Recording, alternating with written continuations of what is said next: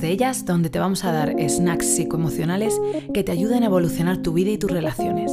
Soy Guada Sánchez y ayudo a mujeres a sacar su mayor potencial, curar sus heridas y elevar su vida. Y en este podcast te voy a hablar sin filtro.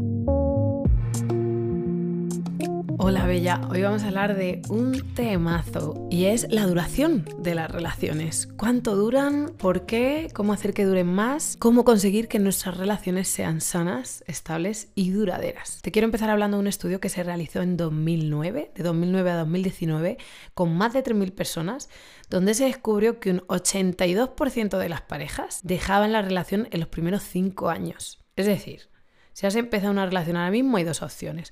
O perteneces al 80 o perteneces al 20. Hoy te voy a hablar de cuatro acciones que predicen con un 93% de efectividad a qué grupo perteneces y cuál es el posible futuro de tu relación. Poca cosa, ¿eh? Nada más y nada menos. Así que no te muevas de aquí. En una encuesta que se hizo en el National Women se descubrió que hasta un 82% de las mujeres nos hemos sentido inseguras alguna vez en nuestras relaciones. Y de hecho en otra encuesta se vio que entre un 50 y un 80% de las personas dentro de una relación se sienten infelices en ella.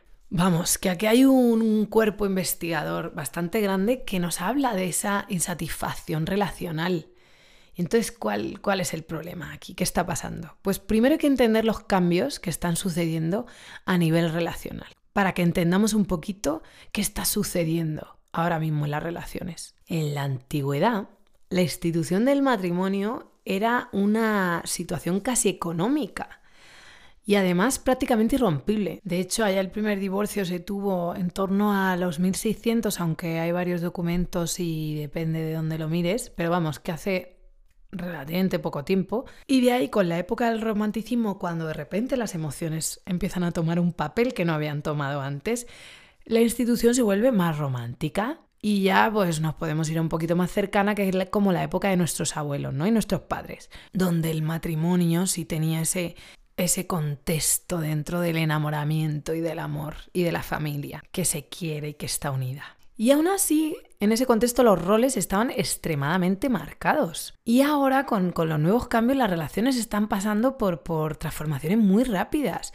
Lo que antes eran roles, ahora son opciones. Lo que antes estaba definido, ahora no lo es. Donde estaban las líneas ya no lo están. Ahora todo es una negociación, negociamos.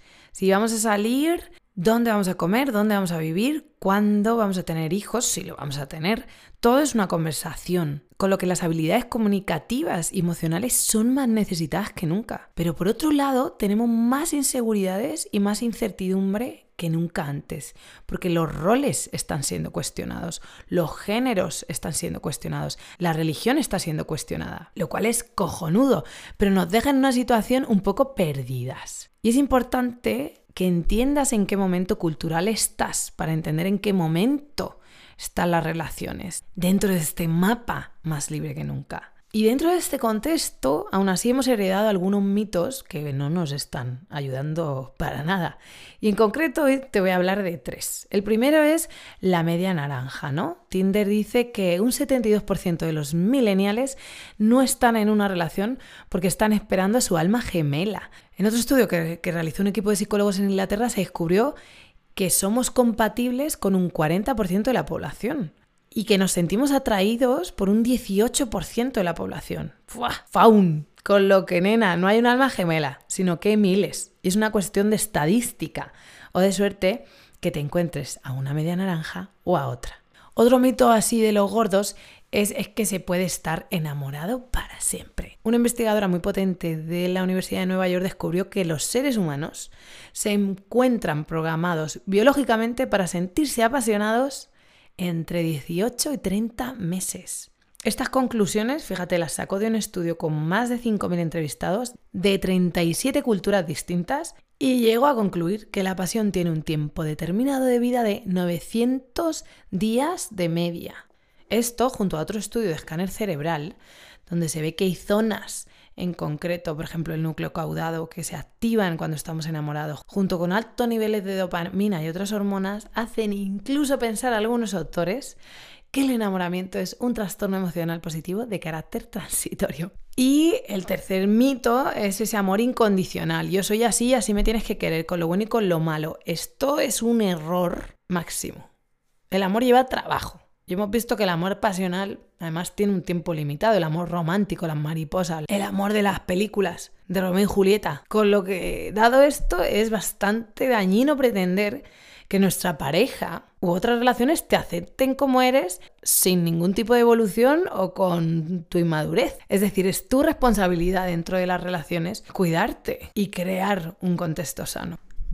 Y ahora que entiendes un poquito más el contexto en el que estamos, esa confusión debido a tanto cambio, a ese cuestionamiento de nuestros patrones y roles en las relaciones, además de toda esa herencia, de esos mitos, de esas historias que nos han contado, que hacen que sea más necesario que nunca comunicarse de una manera asertiva, ahora te voy a hablar de las cuatro acciones que matan las relaciones, que tienen mucho que ver con todo esto que acabamos de hablar y con la manera en la que te comunicas.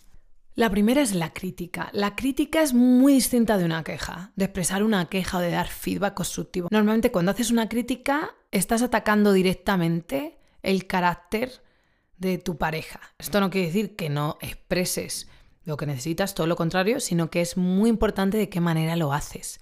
En vez de hacer una crítica atacando a la persona, pues mejor dale feedback sobre acciones concretas que te están molestando.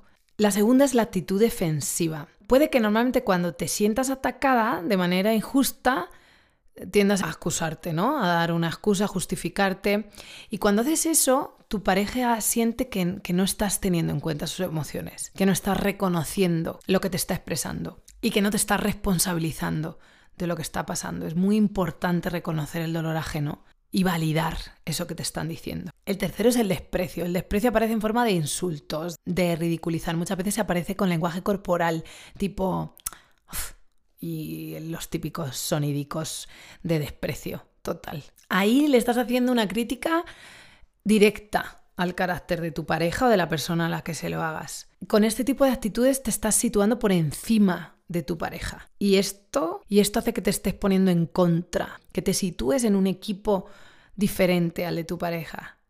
Y es súper importante que estés en el mismo equipo para ir hacia adelante. Y la cuarta es el silencio. Cuando te alejas de la conversación, cuando te cierras, cuando no quieres seguir hablando, también se puede hacer con el cuerpo o salirse de la habitación directamente. Ahí estás cortando directamente el canal de comunicación. Y eso es súper peligroso porque es muy difícil que haya entendimiento si no hay canal de comunicación abierto. Otra cosa es que necesites un ratito y eso está bien, pero siempre avisa, comunícalo. Hey, necesito unos minutos. El silencio, la no comunicación es una de las cosas más dañinas en relación. Estas cuatro acciones son resultado de una falta de inteligencia emocional y de habilidades comunicativas y además son relativamente comunes cuando trabajo en terapia o yo misma en mi propia vida, o sea, son súper comunes en todo tipo de relaciones. Así que necesitas un antídoto, necesitamos un antídoto como sociedad para poder trabajar en esto. ¿Y qué nos va a ayudar? Trabajar en tu amor propio, trabajar en ti misma y entender y entender dónde están tus heridas y quién eres y cuál es tu mapa emocional. Y además desarrollar capacidades comunicativas para poder expresar esto. Es decir, primero me comunico conmigo y entiendo mi mundo emocional y luego te lo puedo comunicar a ti y creo ese espacio para que tú y yo vayamos adelante, creando una relación sana, con trabajo, porque las relaciones llevan trabajo, todas.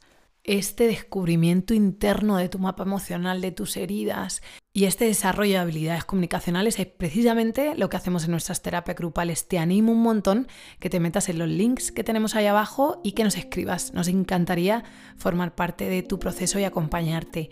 Mil, mil, mil gracias por estar aquí. Espero que te sirva mucho esta toma de conciencia sobre estas cuatro acciones tóxicas y qué hacer, qué antídotos hay para poder prevenirlas y que continúes en este camino de autoconocimiento y de sanación porque al final es lo que nos acerca a estar a gusto y es lo que queremos. Vivir la vida tranquilicas y a gusto.